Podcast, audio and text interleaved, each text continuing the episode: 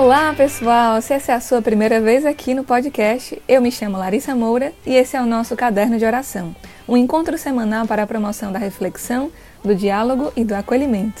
Se você deseja conhecer mais sobre a nossa programação completa, acesse o nosso perfil no Instagram, arroba Natal, e manda também o seu comentário ou sugestão no meu perfil pessoal, Larimoura.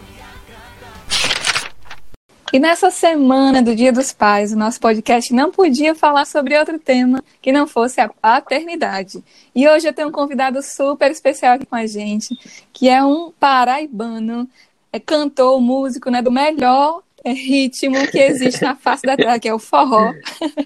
Missionário da comunidade Fraterno Amor, esposo, pai de Clarinha, de um neném que está chegando aí. Bem-vindo, Felipe Alcântara. Obrigado, Larissa, pelo convite, por estar aqui com você, contar um pouquinho das minhas experiências e por gostar tanto de forró. É bom que tem alguém para promover esse ritmo também. e o forró original, né? Que é o melhor é, de todos, pois é. Felipe, então, para começar esse podcast, a gente sempre faz assim uma revisão daquilo que é o significado do nosso tema. E aí eu fui procurar né, o que significa pai, né, a paternidade. E aí o dicionário me dizia assim, né, que é o homem que gerou um ou mais filhos, é um genitor ou um progenitor. Mas que coisa sem graça, né? Não tem, com certeza, não tem como resumir a paternidade só a isso. Então, eu queria começar esse podcast te perguntando como é que é a tua relação com a paternidade, primeiro, como filho Sim. e agora como pai. Então, como filho, eu considero que ter um pai é um grande presente, né? Um pai na terra. Até Jesus ele teve o pai dele aqui, São José. Nos dá um referencial, né? E a minha relação com meu pai sempre foi de muita amizade, de muito carinho. É um assunto bem importante para mim a paternidade, porque o meu pai, ele transformou minha vida quando estava vivo e ao morrer também, porque quando enquanto ele tinha vida, ele me mostrou os valores que nós devemos preservar. E ao morrer, ele me fez entender que nós temos um pai, né, que cuida da gente, independente do nosso pai aqui na terra. E como pai, é uma missão assim muito, muito, muito impossível quando a gente não tem Deus, mas possível porque a gente sabe que ele nos capacita. Quando eu soube da chegada de Clara, né, ela ainda no ventre de, de Rafa, meu primeiro pensamento foi: Deus, eu não sou capaz. E assim, embora tenha as dificuldades da rotina, do dia a dia, é, a gente sempre entender que Deus ele ele já nos, nos prepara para isso, né? E não existe fórmula, não existe o pai perfeito, não existe uma literatura que vá que você seguindo ela risca vá lhe tornar um bom pai, não. É a dedicação, é o tempo gasto, a qualidade do tempo que você tem que transforma você em um pai. Então é assim que eu enxergo, tanto eu como filho, né, que meu pai gastou tempo comigo e me formou para o mundo, e eu como pai que busco gastar esse tempo com minha filha e com meu futuro filho ou filha que está chegando agora nessa missão mesmo de tentar levá-los ao céu, sabe? Felipe, isso que você estava falando me lembrou, assim, diretamente, né, um, um, trechinho do documento do Papa Francisco chamado Amores Letícia, que ele vai falar sobre justamente a santidade na família. E ele fala da, da paternidade usando essas palavras que você usou agora, assim, né? É, a gente não é, combinou. Eu não li isso aí, eu vou Sobre ser honesto. a presença, né? Olha só que bonito esse trecho. O Papa Francisco diz assim: Os filhos têm necessidade de encontrar um pai que os espera quando voltam dos seus fracassos. Farão de tudo para não admitir, para não revelar, mas precisam dele. Não é bom que as crianças fiquem sem pais e assim deixem de ser crianças antes do tempo. É exatamente isso, né? Acho que você transferiu assim isso que o Papa falava a respeito das famílias hoje. E ele vai falar mais para frente que existe um fenômeno na sociedade atual, talvez não tão atual assim, que na minha geração eu já sinto isso, né, que é o fenômeno do desenraizamento. Que hoje nós não temos, né, muitos de nós, esse referencial, né, de pai, de mãe, muitas vezes, e faz com que a gente cresça sem raiz, se sentindo órfão, né, querendo ocupar esse lugar com outra pessoa. Vou aqui me expor um pouquinho também, você falou da sua história, mas meus pais são separados, né? Eu, eu cresci separado do meu pai e eu sempre disse que eu não sentia falta dele porque eu tinha um avô que era um paizão. Uhum. Né? O meu avô, assim, é um super exemplo de pai, muito paciente, muito querido, assim. Mas com o tempo eu fui entendendo que eu não posso preencher o lugar do pai com outra Sim. figura, né? Com outra pessoa, assim. É, isso me deixou sem raiz. Hoje eu não, não conheço bem a história da minha família paterna, não, não lembro de cabeça o nome dos meus avós paternos. E como isso deixa a gente sem raiz, uhum. né? Sem história sem entender também da nossa identidade. É, e assim, infelizmente esse fenômeno ele é muito presente, mas eu acho que a gente também tem que ter a missão, né, você aí com um testemunho, de ressignificar isso, né, de mostrar que independente do nosso contexto familiar, independente da forma que, que o mundo se apresentou para nós, né, que Deus nos colocou no mundo, a gente precisa ressignificar e tirar os ensinamentos como você reconhece, né, dentro da sua história, mas ao mesmo tempo tenta buscar essas raízes recuperar o tempo perdido, é, né? que assim nunca vai ser recuperado, mas é aquela coisa, a gente pode daqui para frente fazer diferente, né? E eu acho que a gente precisa promover isso de certa forma.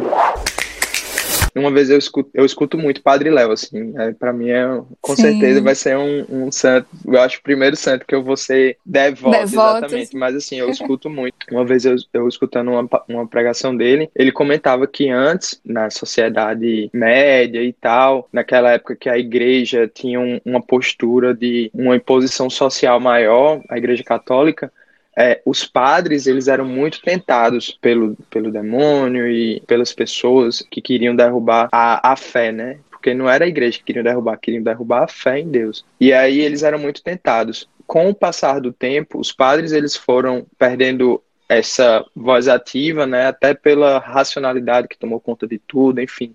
N fatores que aconteceram, e as famílias passaram a ser esse maior alvo né, de desestruturação social. Isso provoca Sim. tudo isso que você falou, né, dessa falta de raiz, porque há muito tempo a gente vem sofrendo esse atentado às famílias, né? E se a gente que de alguma forma foi impactado por isso, não pegar esta ferida, esse ponto que a gente pode ressignificar e mostrar que a gente tem como tirar algo bom, é, quem fará isso, né?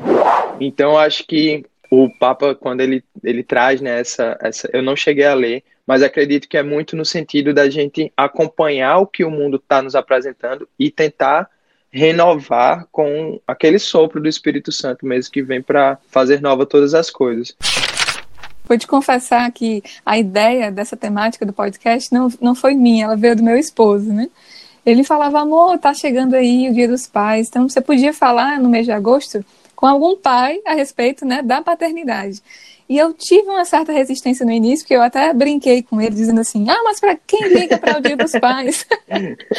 Olha só. E ele ficou super chateado, mas depois eu fui pensar na minha história, né? E que, Felipe, olha só como é concreto, talvez você que esteja me escutando se reconheça. Eu nunca celebrei um Dia dos Pais. Agora eu estou casada, né? Eu estou grávida, estou esperando meu primeiro filho, estou vendo meu esposo se tornar pai. E eu sinto que pela primeira vez em 2020, aos meus 27 anos, eu vou que celebrar alegria. o Dia dos Pais, né? Como você falou, é uma ressignificar, né? Ressignificar esse papel, assim, que eu vou aprender a como ser filha, né? Vou enxergar o pai de uma maneira diferente através do Exatamente. E assim, celebre mesmo, porque você vai estar fazendo diferente, né? você vai estar tá promovendo a sua filha ou seu filho, eu não perguntei, mas você vai estar tá promovendo exatamente isso que talvez tenha sido uma das maiores feridas dentro do, do seu coração, né? Essa ausência, assim, da figura paterna. E já comece pelo atual, tá? Porque ele já é pai, então não dê meia nem cueca, porque dia dos pais Sim. só dão isso. Tô brincando, mas. Poxa, já tinha comprado. Mas assim, eu acho que é o caminho, né, pra gente começar a mostrar os valores cristãos da família, né, da, do que nós acreditamos através do nosso próprio testemunho. É, eu sinto muitos reflexos, assim, eu vejo na minha vida, né, como eu deixei de ser criança antes do tempo, como o Papa vai dizendo nesse documento, de, não sei, tomar responsabilidade, querer ser o homem da casa, várias outras coisas, né, mas ao longo da minha vida eu fui vendo também na sociedade assim esses impactos, sabe? Eu fui, eu sou jornalista, já trabalhei um tempo com os menores que fazem parte do sistema socioeducativo.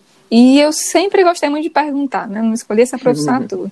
E aí, falando com eles assim, é, eles me diziam, né, a maior parte deles, era muito comum que eles não, não tinham instrução, assim, não sabiam nem ler, escrever o próprio nome, a maioria, é, mas também que eles não tinham uma figura de pai. Muitos deles tinham até uma mãe no lar, ou eram criados pelos avós, mas não tinham um pai. E como isso reflete, assim, não que na idade deles eles ah, não tivessem a opção, mas muitos deles nunca foram apresentados ao que é bom, o que é ruim, a uma outra opção de vida, aos valores que podem fazer a gente optar, mesmo diante de, de situações extremas, né? Por um bom caminho, né? Pelo caminho do bem-estar social. Eu, é, é isso daí, de fato, é, é, muito forte e nos tira da nossa zona de conforto, né? Porque a gente sempre tenta julgar ou opinar o que acontece no mundo a partir das nossas experiências mas quando a gente vê situações como essa, de fato, é, faz com que a gente, de alguma forma, busque é, se colocar no lugar e, ao mesmo tempo, promover a esperança na vida daquela pessoa, né? Se a gente tem contato com essa realidade. Então, acho que a Sim. gente tem que assumir esses papéis, né? A gente tem esse poder de transformar todas as vidas que a gente tem contato se você é jornalista, você tem esse poder na sua mão, né, de apresentar realidades familiares da relação pais e filhos, né, e de alguma forma inserir Cristo ali, como eu na música, como minha esposa através da internet. Então, acho que a gente tem muito que estar tá refletindo, né, como como a sociedade vem se comportando e a gente tem que acompanhar levando o que Cristo nos pede, né? Que é exatamente o amor, a esperança, a fé. E, e a gente nunca perder isso, né? Porque se a gente perder, quem, quem promoverá, né? Pegando esse gancho, Felipe, queria falar sobre outro ponto muito importante da paternidade que influencia na nossa relação com a paternidade divina, Sim. né? A gente chama aí Deus de pai, assim, mas às vezes, por não ter esse referencial de pai, a gente olha ele como um pai distante, uhum. autoritário, né? Como é que é essa tua relação com Deus Pai, assim? Então, você tem alguma experiência claro, para nos contar? É, claro, como sim. Mas eu tenho. é, então, eu, eu sempre tive essa relação muito positiva com meu pai, né? Uma relação de muita amizade, de estarmos sempre trocando experiências, eu sempre o consultava, sempre o ouvia, enfim. Nós éramos melhores amigos, assim. E quando ele morreu, em 2014, eu tinha uma caminhada de fé assim que não existia, na verdade. Eu era praticamente ateu, era muito distante de Deus. Eu era pior do que essa imagem que você fala, porque eu realmente quase não acreditava, assim. Tipo, eu só não era 100% ateu porque eu era covarde o suficiente para achar que caso acontecesse de Deus existir, eu estaria no barco ali dos que creem. E uma das vezes que eu fui a, uma, a um encontro de jovens que Rafa, né, que é minha esposa, ela na época ainda era minha namorada, mas ela participava, e aí quando meu pai morreu eu fui ficando muito debilitado, né, do ponto de vista emocional, e ela sempre tentava me levar para os lugares, e aí eu nunca aceitava ir para esses encontros que ela ia, e eu fui um dia. E no dia desse encontro, era próximo ao Dia dos Pais, e era o primeiro Dia dos Pais sem o meu pai. Ele tinha morrido aquele ano. E aí a mãe de círculo dela, né, que era um encontro de jovens, eles tinham acabado de fazer o um encontro, eles estavam fazendo a manutenção, né, para se manterem ali na caminhada. E aí ela pediu para que todos nós trouxéssemos a nossa memória, a nossa relação com o nosso pai e entregássemos a vida dos nossos pais, né? No caso ela estava falando para as pessoas que tinham os pais, né, ali presente e tal.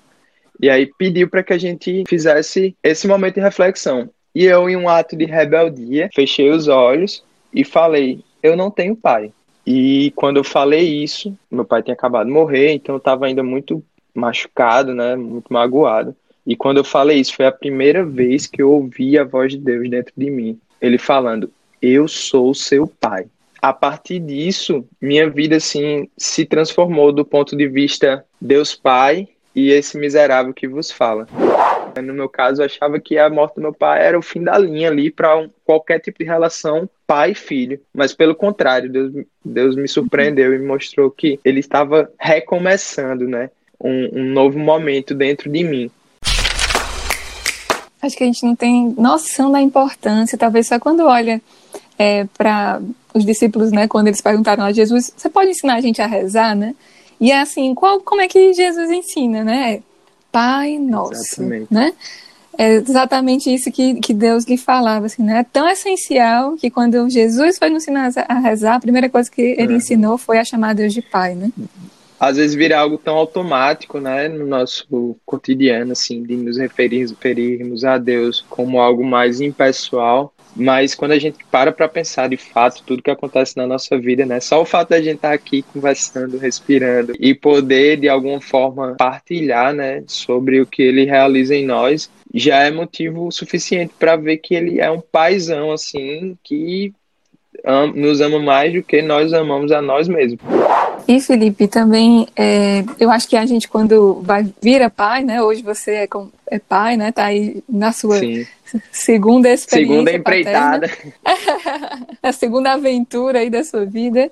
Eu acho que a gente passa a entender melhor esse amor gratuito de Deus, assim, né? Um amor assim que, por exemplo, o seu, o seu filho, né? Tá, está aí no ventre ainda da, da Rafaela e ele não fez absolutamente nada por vocês, mas já é digno do amor de vocês. Vocês já amam incondicionalmente, loucamente, são capazes de fazer tudo por eles sem que ele mereça, ele ou ela, né?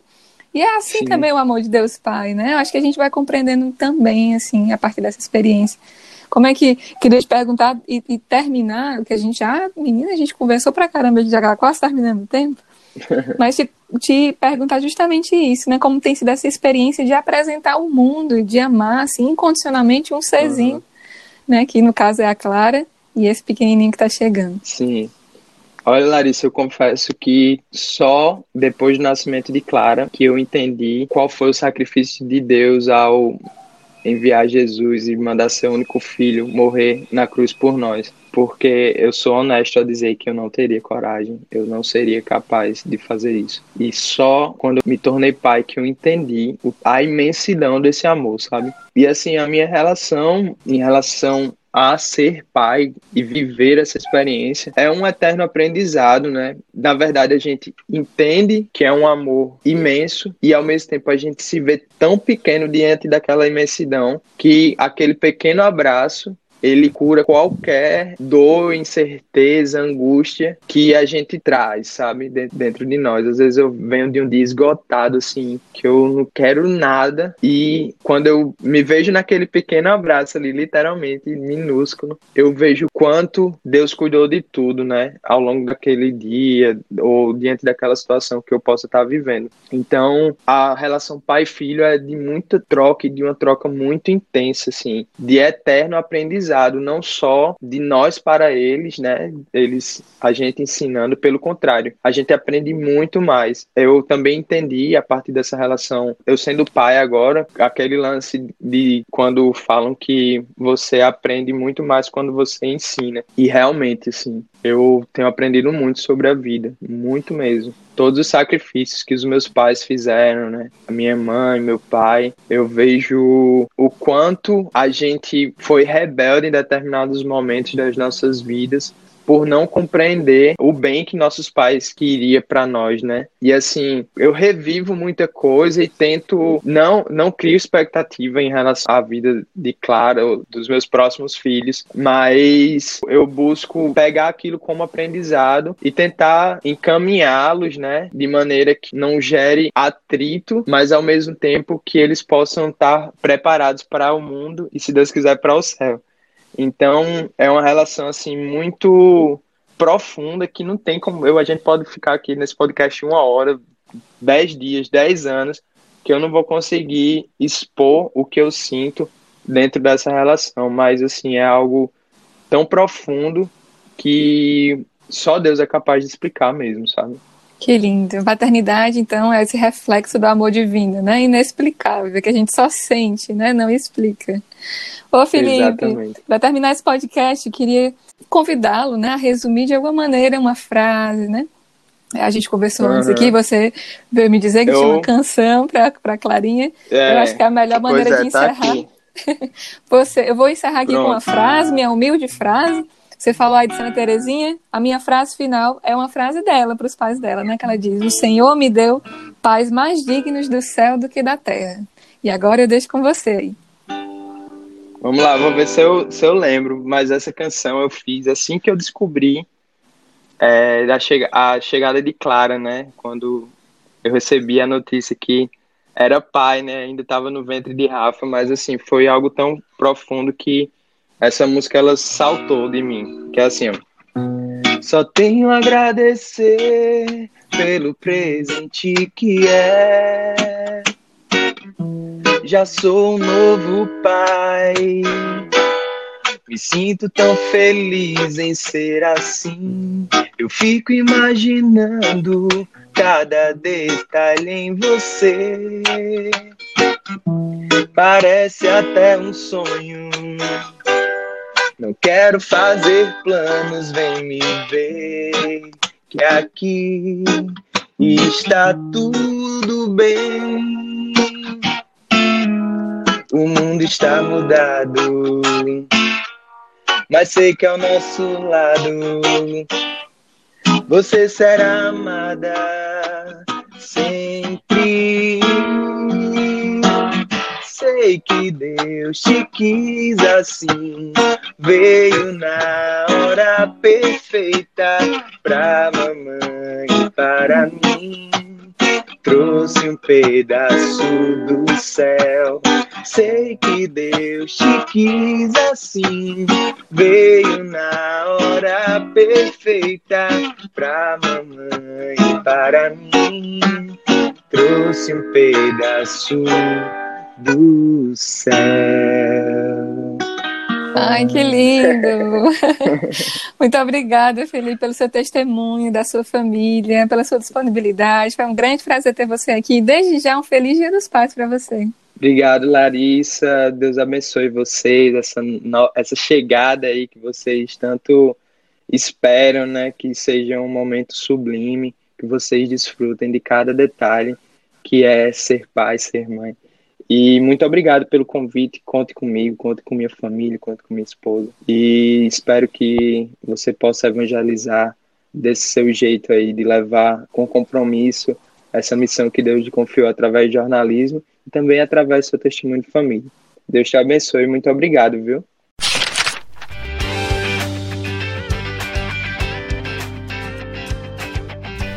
Foi o nosso quarto episódio eu espero que mais uma vez ele tenha feito alguma diferença no seu dia, senão não tem sentido a gente estar por aqui. Desde já um feliz Dia dos Pais para você e para sua família, e nós temos um novo encontro na próxima quinta-feira. Até lá.